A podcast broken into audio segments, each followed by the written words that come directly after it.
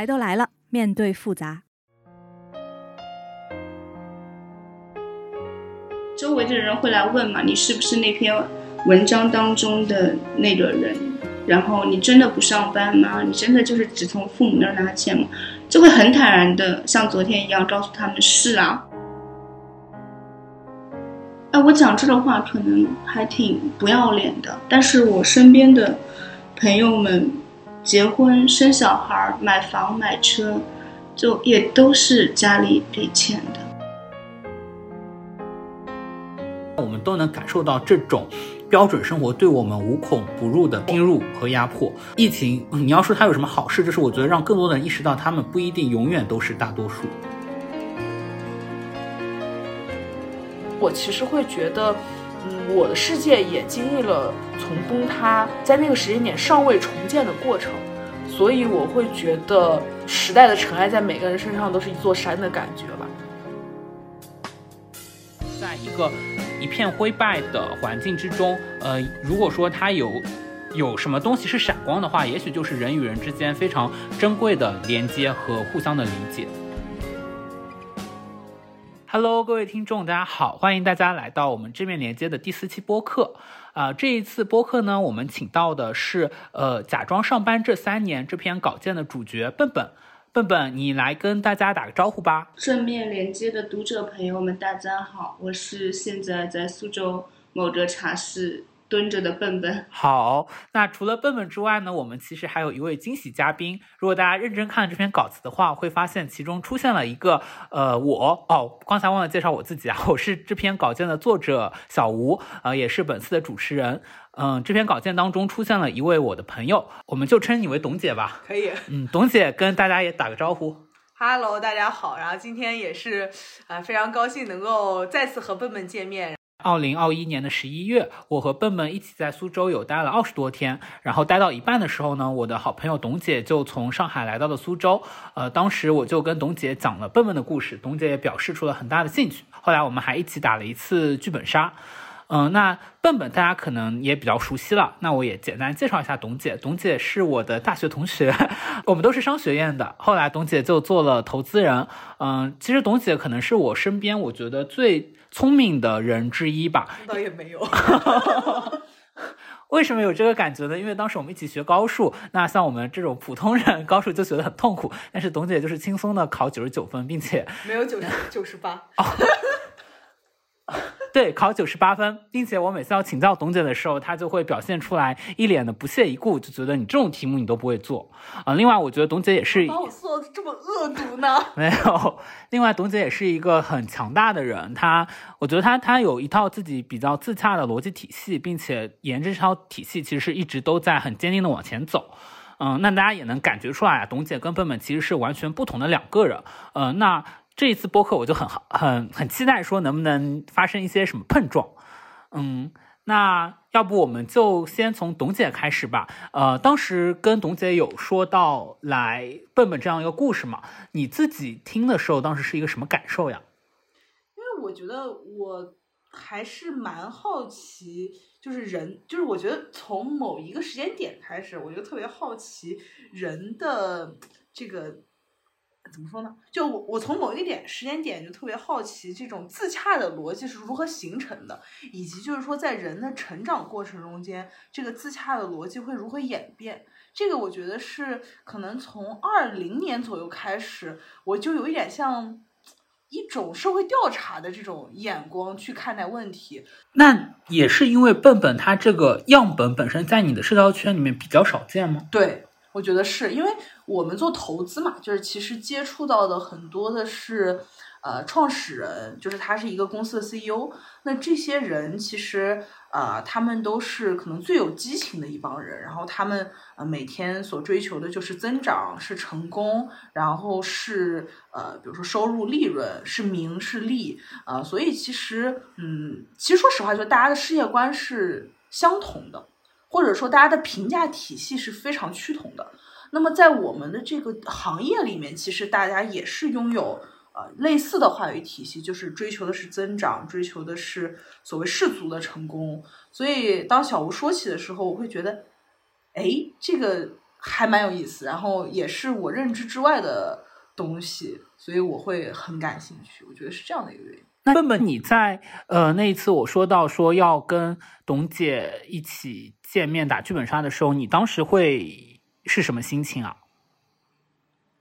我有一点激动，因为我幻想当中可能跟我的前半生里的唐晶那样的形象，就是哦 走，唐晶是谁演的？那个人？那个马伊琍吗？不是，是另一那个那个袁泉。对，那是因为我没有就是看过，还挺好看的。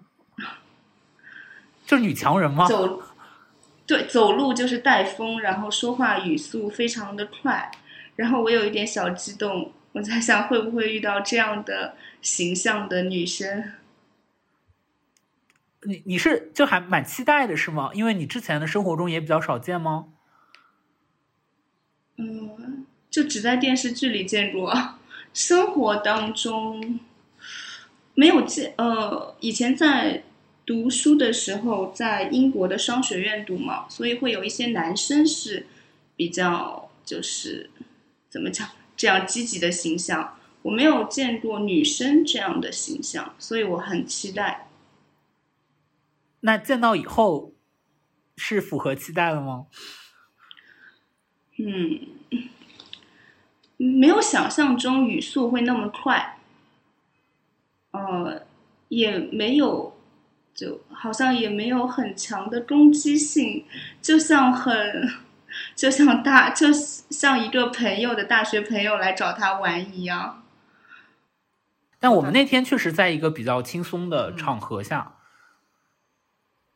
嗯，但是我蛮紧张的，在那一天，因为我提前到了剧本杀店的门口，那个半个小时，我就感觉四肢都僵硬了，然后心提到嗓子眼，就就就还蛮蛮紧张。其实还有一个就是，嗯，你当时跟我说你跟朋友说了我的故事，我怕他们会用一种异样的眼光，就是来看我，或者是他来探究这个故事的主人公的形象嘛。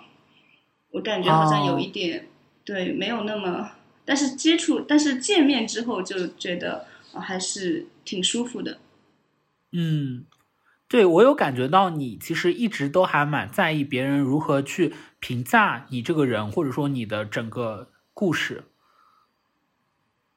呃，现在完全没有了，就是啊自从文章、文章公布之后吧，就是发表之后，昨天我打剧本杀，有一个女生就是过来问我的，你是不是那个文章当中的笨笨？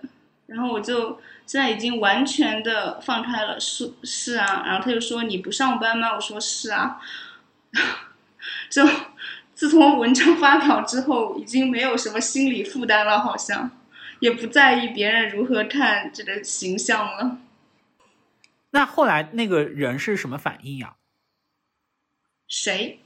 那那个来问你的女对，女生就，她还蛮惊讶的，然后他还问我说：“那你钱哪来？”我说：“跟家里要，也做一点日结工作。”然后他他有说啊，也许什么你做的日结工作赚的也比我多啊，什么之类的。然后说很羡慕你这种人，天天都这么闲，什么之类，就这些。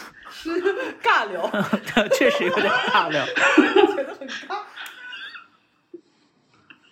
然后就会会身边有人，之前也跟你说过，我的健身教练也来暗搓搓的，就很想 知道。然后他就说：“哎，你没有工作多久了？”然后我就跟他说：“我不是一直跟你说我有工作吗？”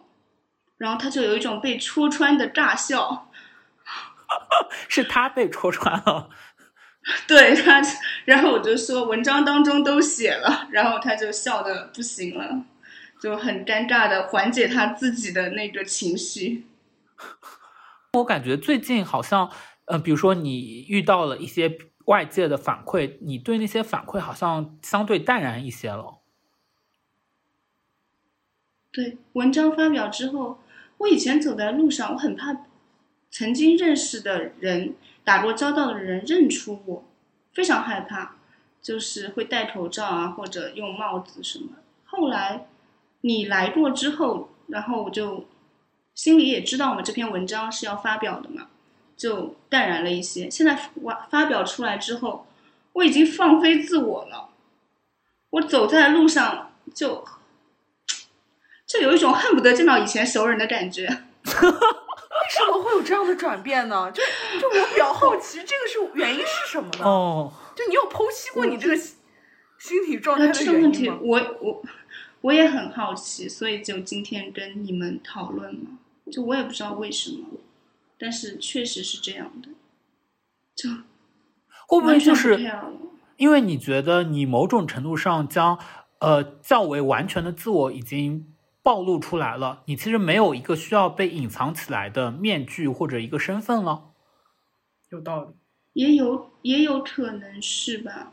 这样，然后包括周围的人会来问嘛，你是不是那篇文章当中的那个人？然后你真的不上班吗？你真的就是只从父母那儿拿钱吗？就会很坦然的像昨天一样告诉他们是啊，哎，我想问一个问题啊，就是你当时在接受小吴采访的时候，你有经历过一些内心的挣扎，或者说是你有担心什么？哦，会会，那个时候内心是很挣扎的，因为其实就是讲实话，很多人会在天涯留言，就是说希望能不能采访或者呃沟通啊，什么短视频公司，但是小吴太真诚了，无法拒绝。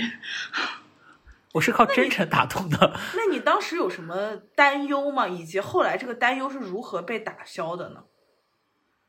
担忧啊，担忧，嗯，接受了采访，全世界都知道了，父母知道，亲戚知道，然后作为一个反面的形象出现在这个社会中，会啊，那你后来是如何说服自己的？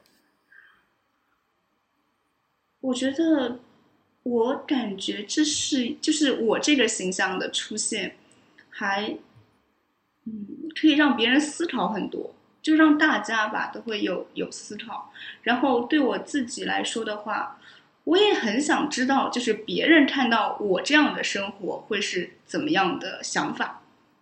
所以好奇挺好奇的，好奇战胜了恐惧。对对对，就很我很好奇。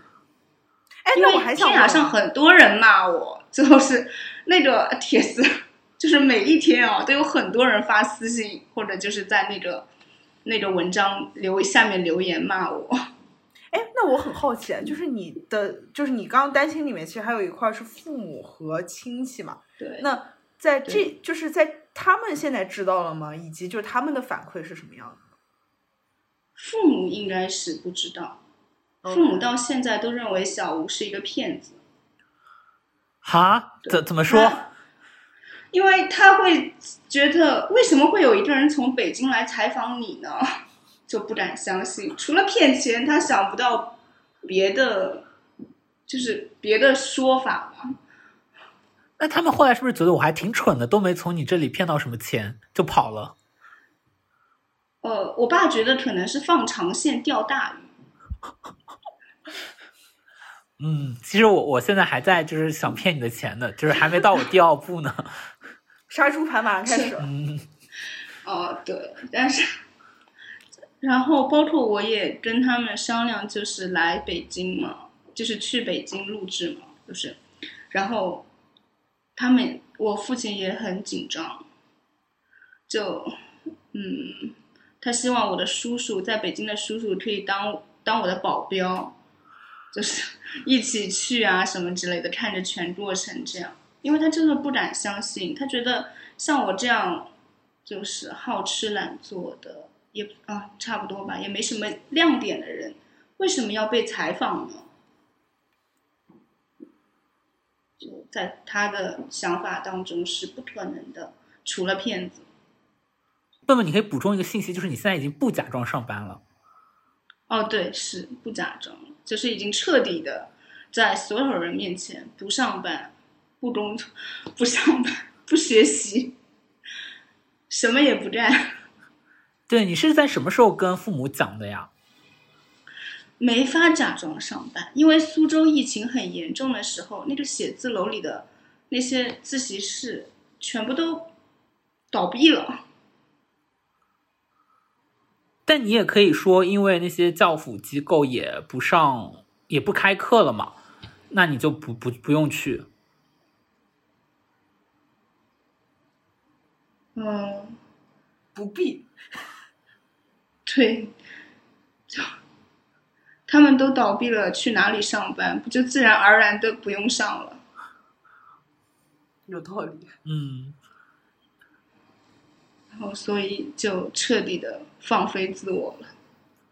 那他们最近对你的态度会发生一些变化吗？嗯，给钱更主动了。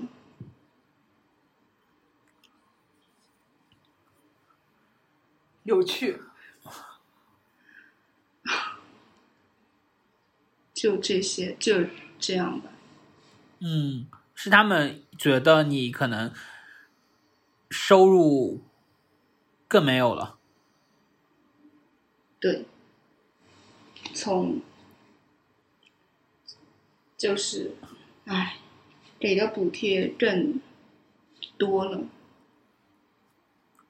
然后哦，我父亲给我搞了一个备用金，就是放在他书房的抽屉里。然后他说让我没钱的时候，就是可以，或者像比如说你们要来苏州啊，需要招待朋友啊，或者要干什么，就可以用这个钱，然后他会再补上，是现金。对，现金。嗯，所以我看文章发出来之后呀，其实有大部分人其实都还挺共情你的，或者觉得某种程度上可以看到自己。嗯，但也有一部分网友的评论是觉得，其实你活得还挺好的，至少你父母愿意一直给你钱。嗯，哎，我讲这个话可能还挺不要脸的，但是我身边的朋友们结婚、生小孩、买房、买车，就也都是家里给钱的。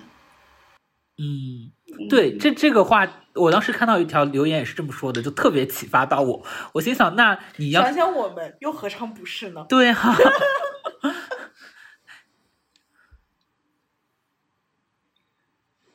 所以我就也是身边的，身边有很多朋友也也都是这样嘛，大家也都是，也并没有赤手空拳的在这个社会上打拼，也都是父母给了一定的呃经济支持，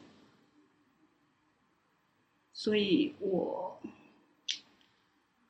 就某种程度上的释怀了吧。那你现在这半年呀，你有想过要找工作吗？其实有哎，但是我投的简历都石沉大海，这个是，嗯，就简历会被刷掉，就没有面试的机会，也不知道这个为什么。这个我觉得还是大环境的因素，倒未必是，就是因为我觉得现在整个市场还是挺差的，就是。呃如果跟就是大家给到的反馈，其实都是，嗯、呃，你如果失业了想找工作会特别特别难，就不管是什么样简历的人都特别难，就这是一个市场情况吧。我觉得到，我觉得可能时间大于人自己主观的因素吧，我我自己会这么觉得。嗯，就是现在的想法是，呃，会。断断续续的投简历，看到自己就是想尝试的岗位，然后投不上也没关系，就继续这样摆烂的生活。但之前你都不投简历，这半年为什么开始投了？这就是一个很大的变化。我也不知道，其实我真正投简历，也就是在六月初吧。在在六月呃哦，那我也没有投很长时间，我就投了这一个月哦，五月底六月初这样子，那个时候会多很多招聘的东西，微信公众号啊或者什么，嗯，就是网页上啊会会有招聘的信息，然后就会开始投。最近有考虑去做，对，是为什么从五月底六月初有这样的一个变化？我也不太讲实话，为什么会有这样的变化，我也不太清楚。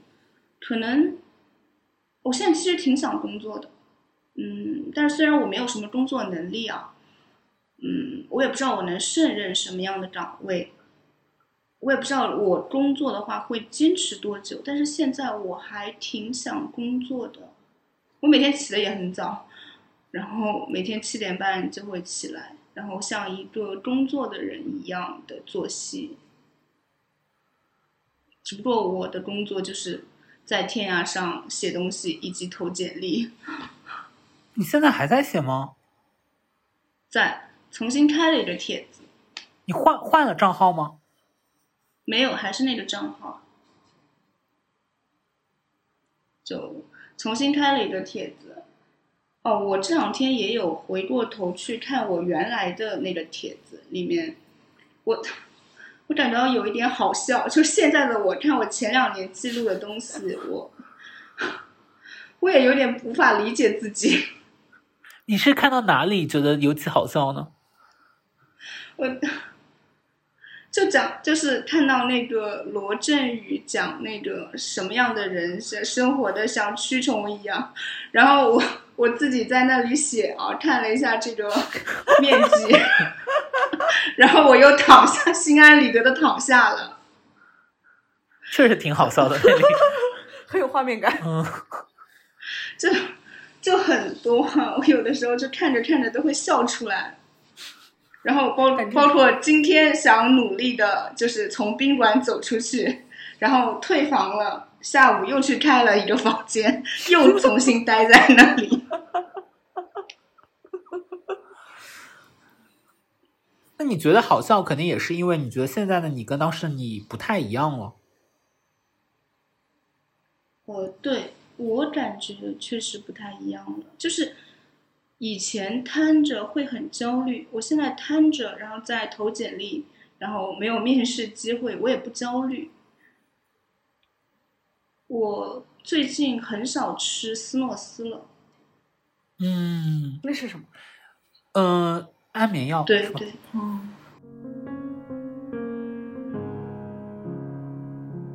因为我是在发稿的前一天就把稿子给你看了嘛，我当时还有一点点担心你的反馈是怎样的，但是就没想到你当时就跟我说你认真看完了，然后觉得这个稿子对你个人以及对于社会都有意义。对，对你当时看完的那个感受是怎样的？哦，我当时会有担心，因为文章当中出现了一些我的熟悉的人嘛，我怕这个稿件出，因为有一些也不是很正面吧，我觉得就会对他们造成影响。嗯，后然后我也把那个问题抛给了你，然后，然后我们讨论了一下，我觉得哎也没什么了，就可以发。对于我个人，因为其实我觉得这是一个怎么讲？我觉得这是一个你的，就是你来看我的这么一个一个文章嘛，这个视角，它并不是从我的视角去出发的，就你更像一个旁观者，然后带着大家去看这样一个形象，所以我也没有什么就觉得不对的地方。嗯，但我们通常写稿呀，就会说，其实像看待自我的视角是三重的，一重可能是。呃，尤其是在这种采访关系当中，一种是社会看待的视角，一种是呃我作为记者来看待这个采访对象的视角，还有一种就是采访对象自己看自己的视角。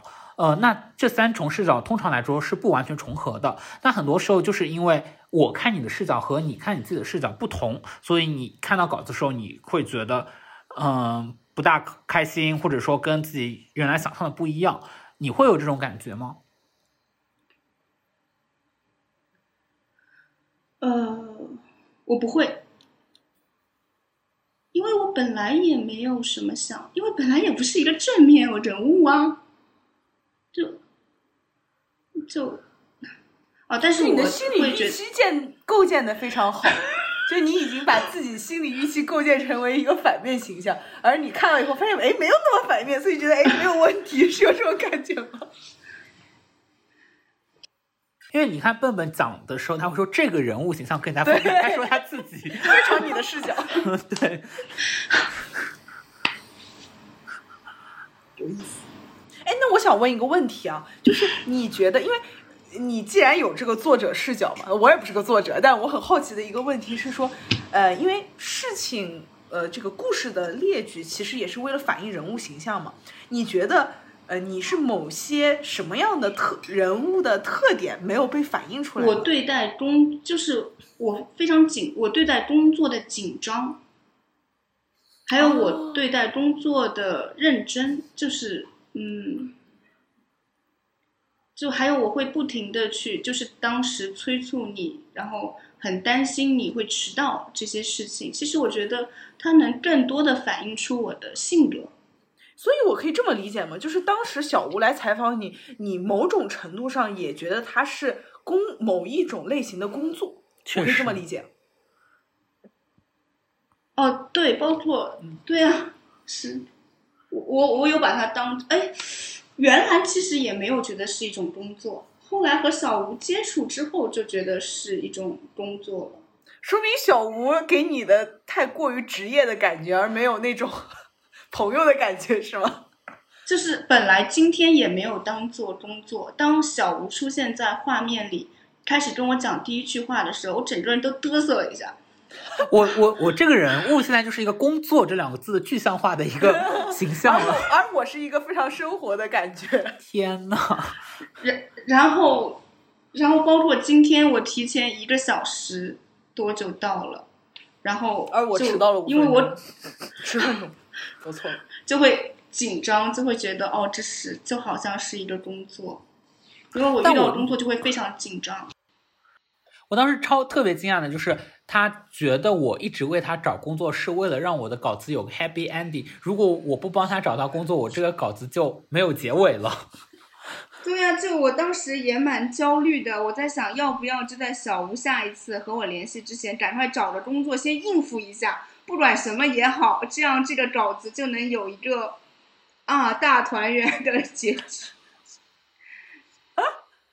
但是没很 typical 的这个讨好性人格 和和对于媒体的臆想，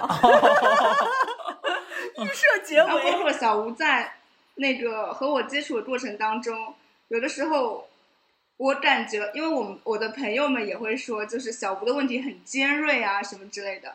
然后我就在想，哎，而且你总觉得它有预设性是吗？对对对。然后我就在想，这是不是一种采访的技巧？一定要激怒那个人，就是激怒你的 受访对象，然后什么？然后才会有碰撞。问问，嗯，你来分享一下，就是哪些是我让你感到激激怒的？我还挺好奇的。为什么？就是一直会问为什么，然后动机。对，就是找，然后还有就是。你也会，你也会和我的其他熟悉的人在交流的过程当中，一直会去问：哎，你为什么不工作？那大家就是不工作。嗯，然后我也发现了，我其实，嗯，你说，然后你会不停的为我发掘我可以做哪些工作。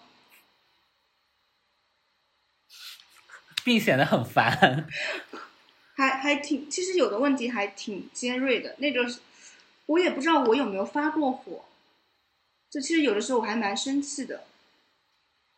真的吗？你从来没有表现出来过哎，你没有在我面前发过火。那可能就是隐藏了，或者就是默默就是你有礼貌。比如说呢，哪哪一个是你当时已经到生气边缘了？哦。挖掘那个在以前专科学校的故事。哦，那时候你是有表现出来，你情绪波动非常大。对。然后我印象比较深刻就是就是这个，其他的就不太记得了。然后当时结果没想到你你过年的时候就来了嘛，就是还没等到我去过完年找工作，给你一个。大团圆结局的时候，你就 你就来了，可把我打的措手不及。只能怪小吴平时在家家离得太近，是不是？对，真的，如果我家不那么近，我可能过年也不会过来一趟。嗯，但这样也挺好，这样也挺真实。所以，笨笨，你感觉你受到了一些什么比较好的回响吗？比如说，看到我们文章底下的留言，我没有想到会有这么多人理解理解我，因为之前是在天涯论坛上发帖的，然后你也会看到很多人都觉得这我是一个写手。然后当时也一气之下，把自己的就一些证件啊、奖状全部都拍在那个那个帖子里。呃，还有就是也有很多人会用一些比较，就他可能觉得我实在是太差了，用一些比较难听的话来讲自己的想法。然后我没有想到，嗯，小吴的文文章发了之后。底下的留言会有很多人都很理解我，嗯，包括我做的一些很奇怪的事情，去满洲里看大象，然后每一天蹲在茶室，或者就是什么都不干，就没有想到大家会理解这些奇怪的事和奇怪的我。我觉得就是大家心中还是有。不管是说有这一面，还是说有这个方向的憧憬吧，我觉得这个是，反正我当时看到以后，我我觉得是，对我对你的那个评价，我也挺意外的，嗯，就是意外的点在哪里？嗯，就我也没有想到你会看完以后那么的带入个人的那种情感，并且你你说到你看到最后两段几乎哭是几乎哭出来了，我觉得。因为，因为，呃，当时我在见妹妹之前，你是跟我讲过大概的一些故事嘛，所以其实，在那篇文章里面，前半部分就是可能具体的事情我不是特别了解了，但是大概的走向、人物的呃这个感觉，以及因为我也见过笨笨嘛，就所以其实我觉得是没有出乎意料的。然后后来我记得我们应该是在四五月份的时候，有一次在群聊中间，我我问你对吧？就是我就说你这篇稿子什么时候发？然后你就说估计要 delay 一段时间。然后你还说就后后续有很多有意思的故事。然后当时我还问了你是什么故事，然后你就说呃，就是还是发生了挺大的变化。然后你就说下次见面的时候说，我不知道你记不记得这段对话。哦。然后所以其实我对我看到这篇稿子的时候，我是觉得后半部分是我完全不知道的事情。但是我可能有一个大概的心理预期，但我的心理预期其实和他实际的走向是完全不一样的。比如说他他的生活崩塌了，就是你用的是这个词嘛？就其实更多的是说，因为外部环境的改变，然后导致人物的关系以及个人生活状态都发生了巨大的变化。嗯，所以。这个是我觉得当时这篇文章给我的冲击，然后我觉得还有一个点是说，就我当时的一个个人的状态吧，因为我是，嗯，三月底的时候就在封在上海，然后一直我们不能下楼到四月二十号，从四月一号开始到四月二十号，然后我是五月才二十天？我是不能下楼，就不能出家门。哦，然后我五月十六号那一天从上海离开，然后到合肥，然后。集中隔离了七天，居家隔离了三天，然后我大概在五月底的时候，呃，重获了自由，然后我就在合肥那个时候一直待着，然后我那个时候应该是就是刚刚端午后吧，你应该端午后发的对吧？就是我端午去了一趟黄山，就是我那个时间点是属于刚刚从呃这个隔离的阴影中摆脱出来，然后我这个。在这个过程中间的心态也变经历了很多的变化嘛，所以我其实会觉得，嗯，我的世界也经历了从崩塌，在那个时间点尚未重建的过程，所以我会觉得，就有一种这种时代的尘埃在每个人身上都是一座山的感觉吧。我们也有同事说，这篇稿件如果是在半年前和半年后发，可能效果是不一样的。现在就是因为大环境的变化，导致很多人拥有一种无力感和疲乏感，然后这种感觉可能跟笨笨这篇稿件呈现出来的气质是比较相似的。有的时候我也会感觉，可能很多读者能够喜欢这个故事，就是为他而哭，可能很多时候也是在哭自己。对。你跟文中的丽丽后来怎么样了？就没有后来，就没有联系过。然后最近的话，其实有，嗯，有某个电影的制片人有找我，想在苏州做电影活动。然后我通过共同的朋友有反馈给给丽丽吧，就这样。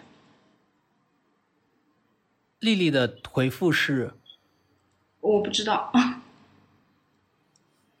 就是也不太需要知道了，因为这个活动他现在已是已经顺利的做了，在今天下午，所以呢，能把这件能把这个电影活动做好就可以了。”那我来苏州的那段时间，因为正好好像是你俩关系的一个比较微妙的时候，我觉得那个时候你还挺为这个事情在意和呃难过的。嗯，到你现在这个时候，你是已经可以比较接受你俩不再是朋友的状态了吗？呃，因为我觉得就是当对是可以接受的，因为人家把你删掉了，呃，它其实是一个很明显的信号。那不跟我做朋友。然后他可以过得更好，就是他会有新的圈子、新的朋友，呃，我觉得对他来说是一件好事，所以我是我是这样想的。那也就是也不能非要人家跟你一个天天摆烂的躺平，就是这么一个瘫痪的人，心理瘫痪的一个人做朋友啊，他不跟我做朋。我觉得笨笨总有一种他人视角。哦，是的，他讲到什么事情的时候，他会首先考虑别人。嗯，就如果这这对他来说是一件好事的话，那我觉得很好。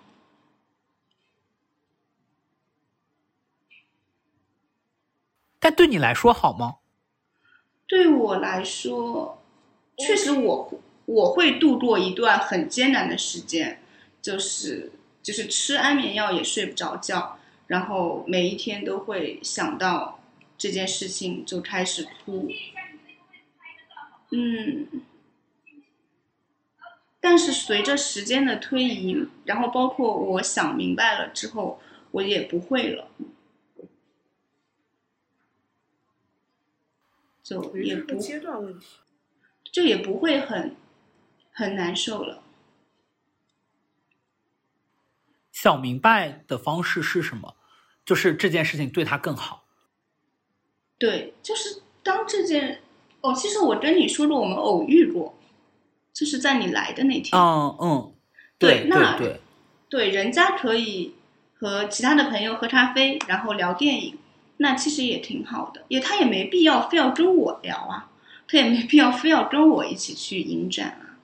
每个人以后的日子就。他选择就是怎么讲？如果这个选择对他来说正好的话，我觉得还挺不错的，也没什么问题。那你自己生活中有出现一个依然能够有这样比较深入的精神交流的，然后又能整天待在一块的这样的一个朋友吗？没有。那我的朋友你其实也见过。哦，就好奇你有没有又交新朋友了吗？没有，没有，没有，没有新朋友。就是交朋友也也没有那么容易了。现在还是一个人。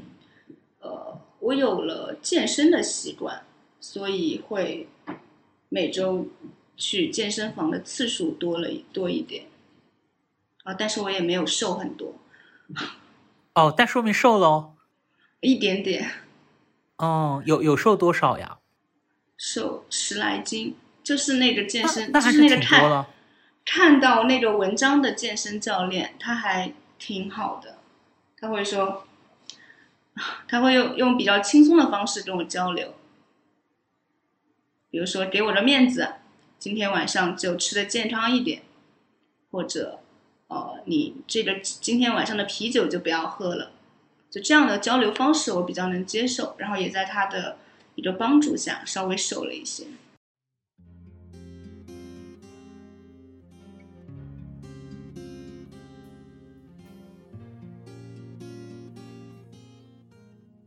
哎，那刚才我和董姐其实都有说到，疫情对我们的生活其实影响还蛮大的嘛。这半年，那那比如说我们可能很多时候就得居家办公，对于这种工作的人来说，那对你来说的话，疫情有没有给你的这种假装上班的生活带来一些影响？呃，有，没有地方去。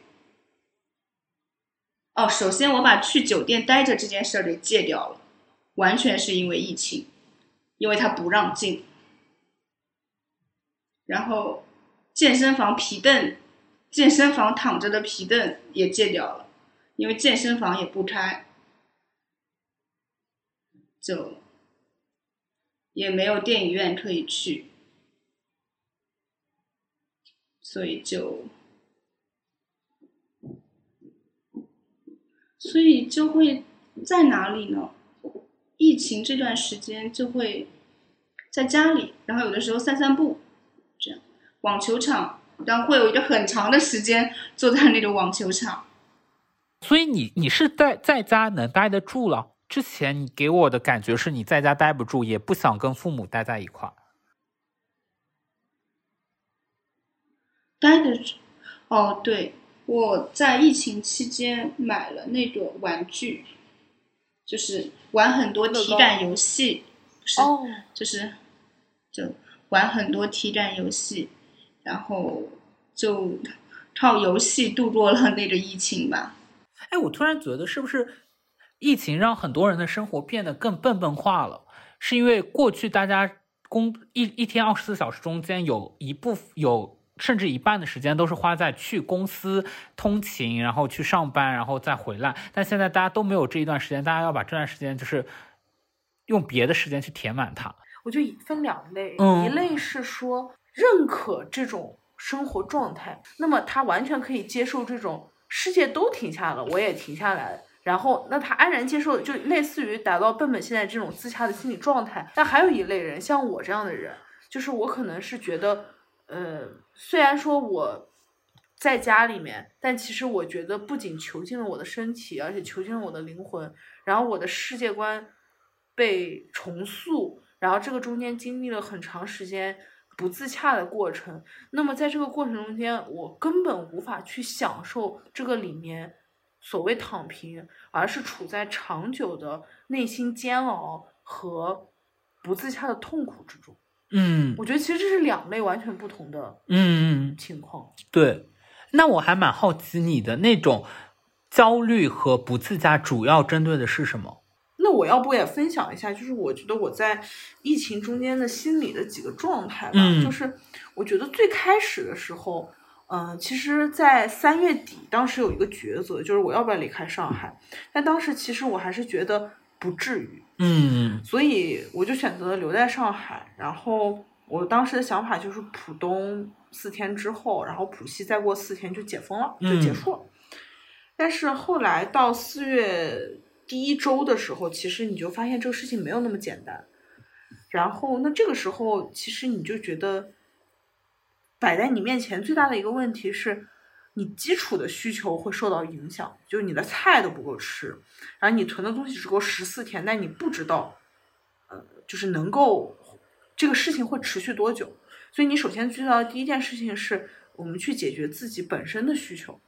那这件事情解决完了，其实已经过去一周了，那这个时候你就会陷入这种恐惧之中，我就觉得。哎，这个事情怎么会变成这样？再往后，其实就开始整个社会的负面新闻就很多嘛。然后你你出于习惯，就会去关注社会新闻，然后就会对你的身心造成二重打击。嗯，你就会觉得哇，这个世界怎么会变成这样？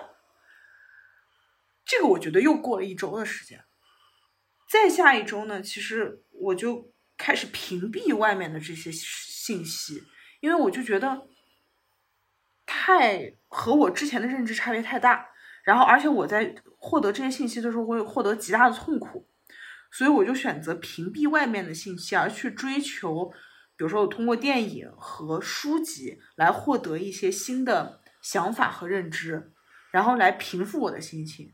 那么我觉得我看了挺多，就是历史或者说是纪录片也好，等等这些东西，我就觉得哦，好像这些事情的发生，它其实根子里的很多东西其实一直都在，嗯，只不过在我成长的这些年中间，它没有恰好没出现。恰好没出现，也没有被我们所重视，嗯，所以我就觉得，哎，其实我受到了一些 relief。嗯，因为我就觉得哦，其实是我了解这个世界不够多。然后后来我们就解封了，解封就是能够下楼，但还不是不能出去。然后我觉得一个比较大的变化，其实是我要决定要不要离开上海这件事情。然后当时其实我已经完全习惯了在上海被隔离的生活，我甚至觉得我没有必要出门，因为那个时候我们小区整体的氛围特别好，就比如说乒乓球、羽毛球、网球，然后包括甚至什么读书社、踢毽子，然后飞盘，就是每天其实甚至电影，就是每天晚上大家会聚在一起放电影，就是整个氛围其实已经营造非常好了。但是我还是在想，就是我要不要出去？其实，在很多瞬间我是不想出去的，但是最后我只是觉得我的生活本不应该这样，就这是我最后出去最大的一个原因。那我出来了以后，我觉得就是集中隔离的几天是非常可怕的，就是我觉得他的痛苦可能，嗯、甚至超过我居家呃不能下楼的那些天。原因是说，就是当你被囚禁在一个你不熟悉的环境中，而且物资极其匮乏，然后呃你的所有的需求都不能够得到满足的时候，你会觉得特别痛苦。我举一个例子，当时我们那个酒店，它其实和华庭宾宾馆类似，就是它不能够开空调，原因是因为它的空调是统一的那个通道，一旦它开了的话，它有可能会导致传播。嗯，到五月二十几号的时候，那个时候最高温度都三十二三度了，结果那天晚上我只睡了三个小时，因为我实在睡不着。就我觉得这是一个，就可能在之前你都会觉得不可想象的一个不能满足的需求，但是在那一个时间点被无限放大。所以我觉得在那七天集中隔离的中间，就我是一直有一个希望吊着我。然后后来我从隔离出去以后，我觉得我才就回归了正常的生活，开始可以堂食，然后可以去通可以去运动了，而不像之前可能我只能在在在酒店里面用 Switch 运动。那我就觉得，在那个时间点，我觉得我如获新生。其实我觉得我才慢慢的意识到，就是我在过去的两个多月的时间里面，是一直处在一种无法思考的状态的。就我去看我的日记，我是没有任何的，就是我觉得你的定义很对啊，就是说，比如说我我是一个，我们是一个经常讨论迭代成长的人，我就是一个没有成长的状态。原因是因为我在那个环境中间。就是在那么多负面情绪的中间，其实我用了太多的时间和精力来控制我的情绪，让自己的情绪不崩溃。我觉得我陷入了一种很悲观的情绪之中。这个其实在我我们认识这么多年来，其实是相对出现比较少的一种情况。是你前二十六年都没有出现过的。我对于这个事件原来是有一定的掌控能力，尤其是对我的生活是有掌控能力，但它一下变得极其失控。所以我就会觉得，就你原有的世界观崩塌了，那它就需要重建。那我觉得在这个过程中间，我第一个想到的就是我是一个 ESTJ 嘛，那我原来是一个如此之 J 的人，就是我希望把我的生活打理的井井有条，然后有非常有计划。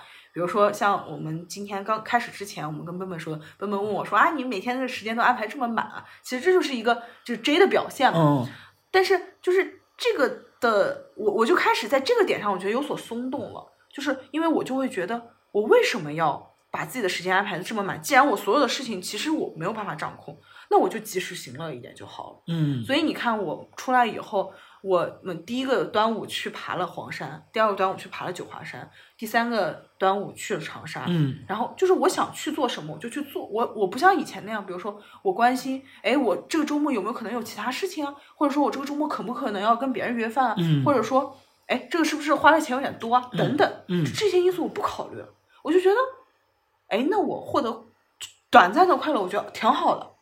这个我觉得其实也是，就是有点，我觉得跟跟笨笨自洽的逻辑有点类似。对，还想提一个 点，就是说我在这个疫情中间，其实我觉得有一种思维，其实我深恶痛绝。我我其实在还蛮想分享一下，就是大家总是觉得从众或者说大多数人的东西是对的这件事情。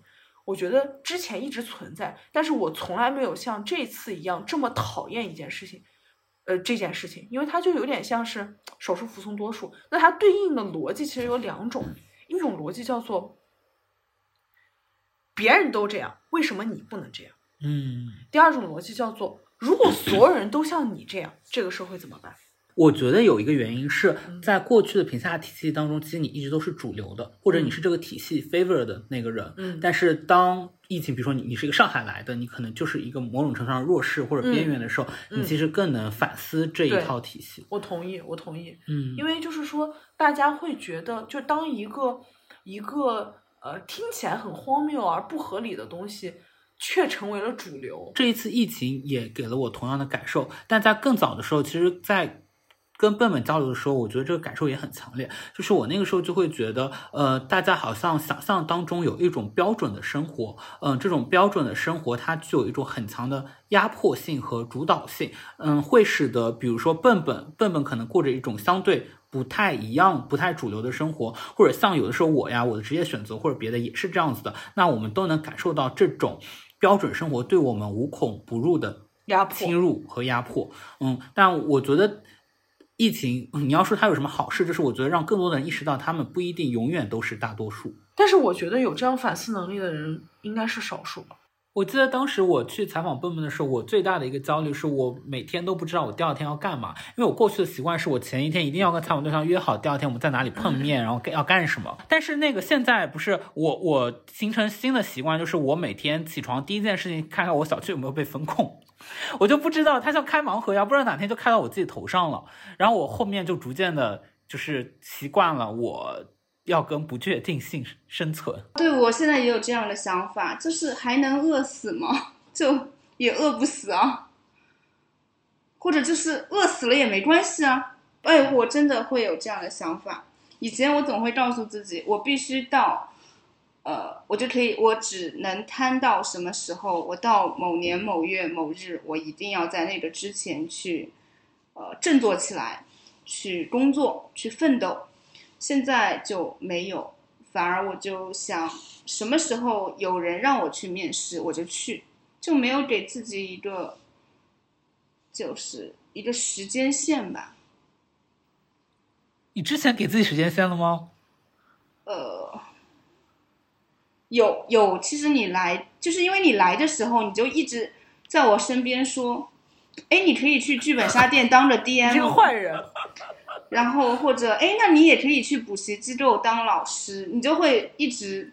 然后我当时给自己想的是，啊，就就是要不要小吴离开之后，我就去找工作啊什么之类的，我一定要在小吴再次来之前，然后有一个工作。然后哇哦，竟然有这样的。后来想想，但是自己又做不到这个事情，就真的就是自己每一天想到这个时间线就会很焦虑，就像小吴要不要就别来了。我很好奇小吴经历了什么，我经历了什么？能说的。呃，倒也没有太多不能说的，我也没有去去干嘛。我自己感受上一个很大的变化是，嗯，其实从二月份到今天，可能每个月我们编辑部都说我们什么时候要发一下笨笨这篇稿子，因为真的拖了很久了。但是每一次你在这些时间点去看笨笨的稿子，你甚至会有一种这是昨日世界的感觉。因为，嗯，虽说笨笨过着一种相对躺平的生活，但是你能够感受到这种生活是建立在一个我们是在一个和平年代，就是不会发生什么大的动荡，并且物资足足够的充裕，我们可以。去到什么电影院，去到茶室，去到那些地方，但是，嗯，可能今年的整个春天，嗯，这些对我们来说都是挺奢侈的，尤其对于上海人民和对某个阶段的北京人民来说，那就会觉得说，在这些时候发这篇稿子会不会，嗯，甚至有点不道德。嗯，会有这种感觉，呃，但是当这一个事情又平息了一些以后，你又会觉得它底层有一些这种共同的，嗯，所谓的丧或者说躺平或者无力感，它又是共通的。嗯，我会觉得在这个层面上，我更能理解笨笨对于一些事情的一个摆烂的态度吧，这是一方面。另外一方面是这半年的话，呃，也是我自己工作上面吧，就是。就我们这个，我们这个公司其实也经历了一些动荡吧。然后那段时间对我来说，我要怎么去度过它呢？是因为，呃，这个工作的挫折不是我个人在面对，是我们一整个编辑部都在面对。那我发我会发现，这个时候人与人的关系就显得非常的重要。嗯，我们正在共同经历这一切，我们充分的知道彼此的想法是什么，然后我们也能充分的感受到我们是，嗯。在携手的，在在一起去面对这个问题的，嗯，那这个时候我就更能理解笨笨在一些时刻他非常在意人与人的关系这一点。比如说，呃，一个就是你对待丽丽的离开，其实你你哭出来了，或者说你有更加绝望的表现。另一方面就是，嗯，我当时印象很深，就我们坐在网球场嘛，你对我说了一句话，就是说你很高兴，就这段时间有我的陪伴，嗯。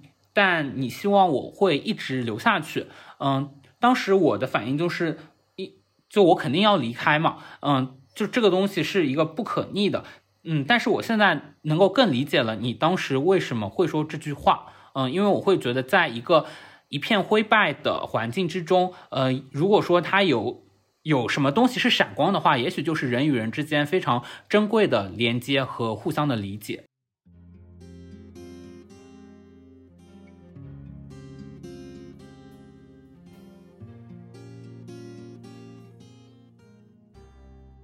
我突然想到，就是我有没有可能回到就是以前的自己，比如说在牛津交换的自己，比如说就是在研究生时期拿到很好成绩的自己，然后我自己觉得我可能就是恢复不到，就是那个就好像是什么呢？哦，对，这就是原因啊，就是我也不知道我为什么恢复不到。就是感觉自己好像做不到。比如说，我我问个问题，就是你，比如说你现在想到那段生活，你的心里的情感是如何？你是觉得怀念，还是说觉得天呐不可思议，还是说觉得嗯，就是想想觉得很累，就是是什么样的心态？觉得像上辈子的事儿。我最近也时常有这种感觉，但是我可能会把它归功于大环境的变化。嗯。就我可能反而觉得自己的没有那么，就是可能归因的时候的归因，我会觉得自己的部分没有那么多，也的确没那么多，因为我觉得你整体上跟过去的你相差不太大，但是你就是受到一个巨大的外伤，你就是在一个 PTSD 的恢复当中。嗯，我觉得是。但笨笨，我觉得是内在的，你的社交圈里的确也找不太到一个跟笨笨相近的，找不太到。嗯。在我二十六岁的时候，也我也完全没有想过我可以过上这样的生活。你二十六岁的时候在大专了吗？呃，对，在大专。嗯，一直到就是一直到失业前，我都会我都没有想，就是感觉也不可能多想，自己也没有想过会过上这样的生活，确实是。嗯，感觉人生还挺奇妙的吧？嗯，我我们有一条留言，我看了也挺受触动的。他说，因为因为其实我们留言当中就能发现有很多很多人跟你的生活状态是较为相似的。其中有一位就是说，嗯，当他有一天突然掉进了生活的缝隙之后，他发现他再也无法从这个缝隙钻出来了。嗯，但同样的，他在掉入这个缝隙之前，他从来也没有想过自己会掉进去。哦，对哦，我觉得这个还描述的真是恰如其分。是这样的，在之前的生活还是挺忙碌的，然后每天会见很多人，然后也包括有很多当时在创业嘛，也会有很多投资人啊，然后投资机构啊，会因为当时我们做的还挺好的，政策的红利吧，呃，所以每天会有很多人，然后你会见到很多的嗯高层次的人，我也不知道这样表述对不对。所以你会自己也忙忙碌碌的，你会觉得自己还挺有用的。每天啊醒来就是打电话啊，就是约谈啊这样。但是没想到后来因为政策的原因，然后就没有办法继续这件事情，呃，就好像掉入了缝隙。我还想到了，我有一个学妹的一个评价，我觉得也说的特别好。像你这样的生活，所谓的躺。不做长期工作、无规划，是一种靠近生命真相的方式。就是我我理解他的意思，就是你由于不需要把大量时间花在像我们一样做工作上面，那有大量时间是在思考，在想自己到底是个怎样的人，自己想要什么，或者说就是和自己对话。嗯。但工作中你也可以去探寻，就这是，就是我觉得这个不矛盾。我嗯，那就看你做，我我从嗯，我会觉得工作也是我探寻世界的一个。哦，但是我这个朋友的特别之处在哪里呢？我不知道你有没有之前看到过一个也被转了很多的，就他是北大的本硕，然后他现在去了一家寺庙。没有，有趣。对，我在就是嗯不上班的这三年，我就积累了，我感觉我也没有什么进步，我积累了很多无用的知识。就是我每就我懂怎么讲，就像今天在那个开在开始之前，我会去我我去听那个听那个音乐，就是知道了。怎么样去鉴赏音乐，然后怎么样去鉴去画廊鉴赏一些各种流派的作品，然后感知到了很多艺术上的东西，也会和很多不同的人交流，会想这个哎为什么他是这样的？那这个社会给他带来了什么？他以后会为社会做什么样的价值？他在社会上是一个什么样的位置？然后就。会想很多无用的东西吧。成长的话，我不知道自己有没有。因为我会感到，我觉得董姐不是这样的，但是很多人把自己的生活填满是为了回避去想这些问题。当你是可以做到同时的。对对，这个我觉得说的也挺对的。很多人把生活填满是为了回避。我那天跟朋友自驾出去玩，我发现特别搞笑一个事情。我那我一个同事，他每次就是他不太知道自己往前要怎么开的时候，他会把车停下来，停到路边，先想清楚了以后再开。但是我的方案一般是我开慢一点，但是我不会停下来。然后我就想到，有的人是不是就是在遇到自己不知道接下来要怎么办的时候，他需要静止下来？我觉得他只是不能 multitasking。什么叫 multitasking？multitasking 就是多多种任务同时进行。因为我最近也开车嘛，就新手上路。当我在不知道怎么走的时候，啊，我好像也会缓慢的驾驶，也不会完全停下来。主要是因为停下来也需要努力，因为你要把它停到路边，而而而那个，而且还要踩刹车，而慢一点，你只需要把油门塞掉，然后。嗯，继续往前开就可以，对，是有惯性的。嗯我觉得人生人人的生活是有惯性的，所以当你的惯性被打破的时候，你就是会感觉到无尽的痛苦。对，所以面我俩的惯性还是我们要以一个原来的方式去活着。而笨笨的惯性在于他已经习惯了躺平的生活，对他来说做出这个改变，其实也是要踩那个油门的，而我们是要踩刹车。反正大家都是车嘛，都要在这个路上跑嘛。你可以坐一辆在高速公路上就是靠边停着的车。那我有总有一天，只要不开倒车，总有一天我要下高速啊，你不一定要下高速吧？我就死在高速上，我就一直一直待着，一直待着，直到我这个车它废弃掉了。直到你的这个车上的油和补给用完。只是在于说高速公路就应该建的更好，它应该给大家一个那个应急车道应急车道。对对，就是这件事情对我们的警醒就是，所有高速公路都要修好应急车道。到这一部分，我又觉得非常有道理，这个隐喻。对啊，这是这是我们一个社会的那个福利体系做的完不完善，以及我们社会的标准能不能更多元化。堵车的时候，你就发现应急车道上走的也是车，于是你就也无法在那里待下去。那就跳下去吧。